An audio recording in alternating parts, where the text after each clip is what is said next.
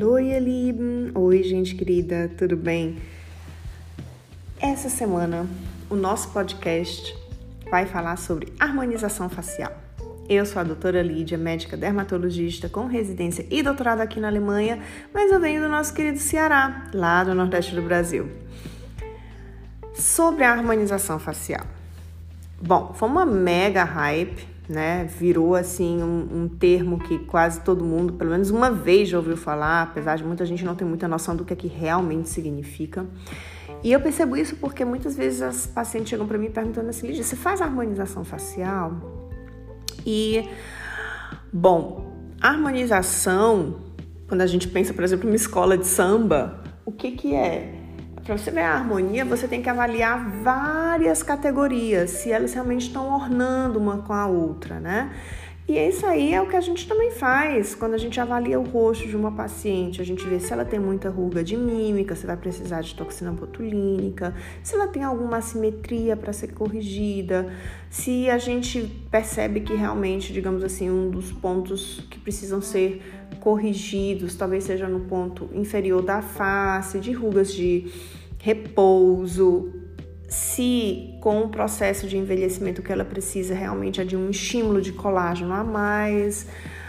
Ou então tem aquelas situações de vida que fazem parte da nossa vida mesmo, né? Emagrecer bastante, alterações hormonais, às vezes uma químio que você tem que passar e, e que às vezes provocam uma síndrome consumptiva, em que Várias das proteínas de estrutura da pele também são consumidas e dessa forma você tem uma, uma perda da elasticidade da pele.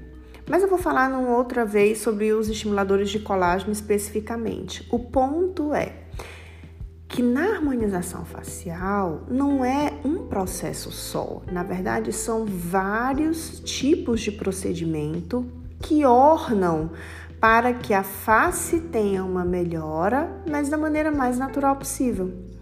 Só que, infelizmente, em alguns países como no Brasil, a harmonização facial virou sinônimo de 30 ampolas de ácido hialurônico. Não é bem assim, gente.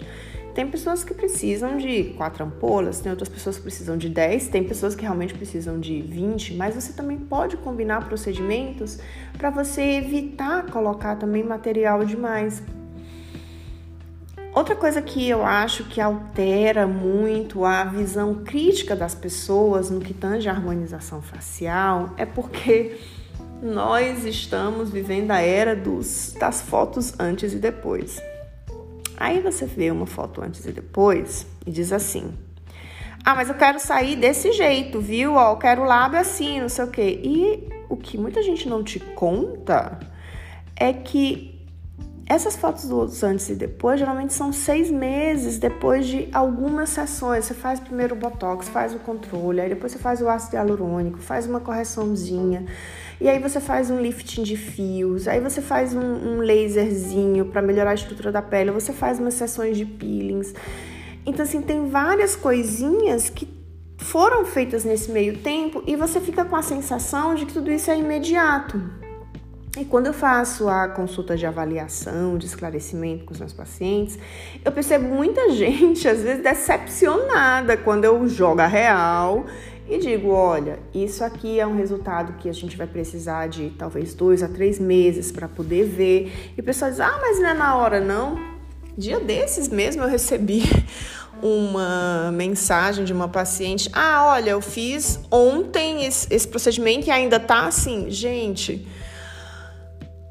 Olha, o nosso corpo ele precisa às vezes desenvolver determinados processos para ter um, um, uma mudança no visual.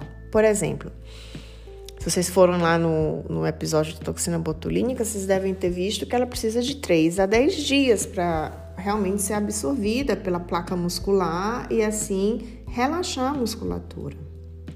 Por outro lado, também o ácido hialurônico, às vezes ele precisa de ele tem um efeito imediato, sim, mas ele precisa geralmente de duas a quatro semanas para ele assentar. Às vezes, quando aparecem também hematomas, roxinhos, um inchaço, até tudo isso embora, você precisa realmente é, ter um tempo. Lifting de fios, você vai trabalhar a estimulação de colágeno e a atração no rosto da pessoa. Então, assim, são coisas que não são 100% imediatas e isso precisa estar bem claro para todo mundo que vai fazer uma harmonização. E aí, outra coisa que o pessoal diz é: ah, mas é muito caro. Depende. A gente também pode tratar por prioridades. Se você diz, ah, o que me incomoda mais é isso, a gente pode fazer um, um esquema, um planejamento, que é o que eu acho que super vale a pena, para a gente ver tendencialmente o que aqui daqui a um, dois anos realmente faz sentido para você, para o seu tipo de pele, para o seu tipo de, digamos assim, de processo de envelhecimento, entendeu? Então, e também para o seu momento de vida, talvez certo?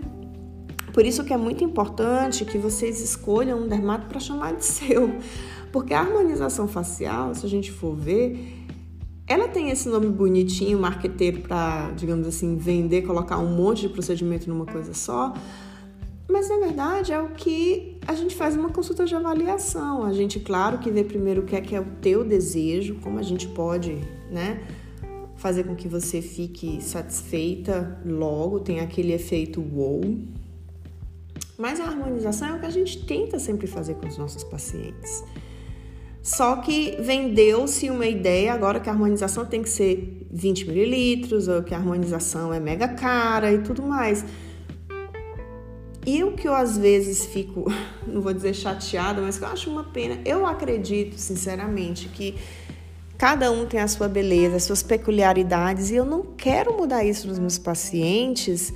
Eu quero simplesmente salientar o que eles têm de mais bonito e tirar a atenção daquilo que talvez não seja tão vantajoso para eles, mas eu não quero descaracterizar o rosto deles, sabe? E eu acho que a gente tem que parar um pouquinho também com essa ideia de que só é bonito se tiver isso. Não é assim, gente. Não vamos padronizar a beleza. Existe sim a matemática da beleza, existem sim pontos que é, são, digamos assim, comuns a muitas pessoas bonitas, mas a gente não quer padronizar tudo isso, né? A gente quer realmente adaptar, fazer uma coisa individual, certo? Então,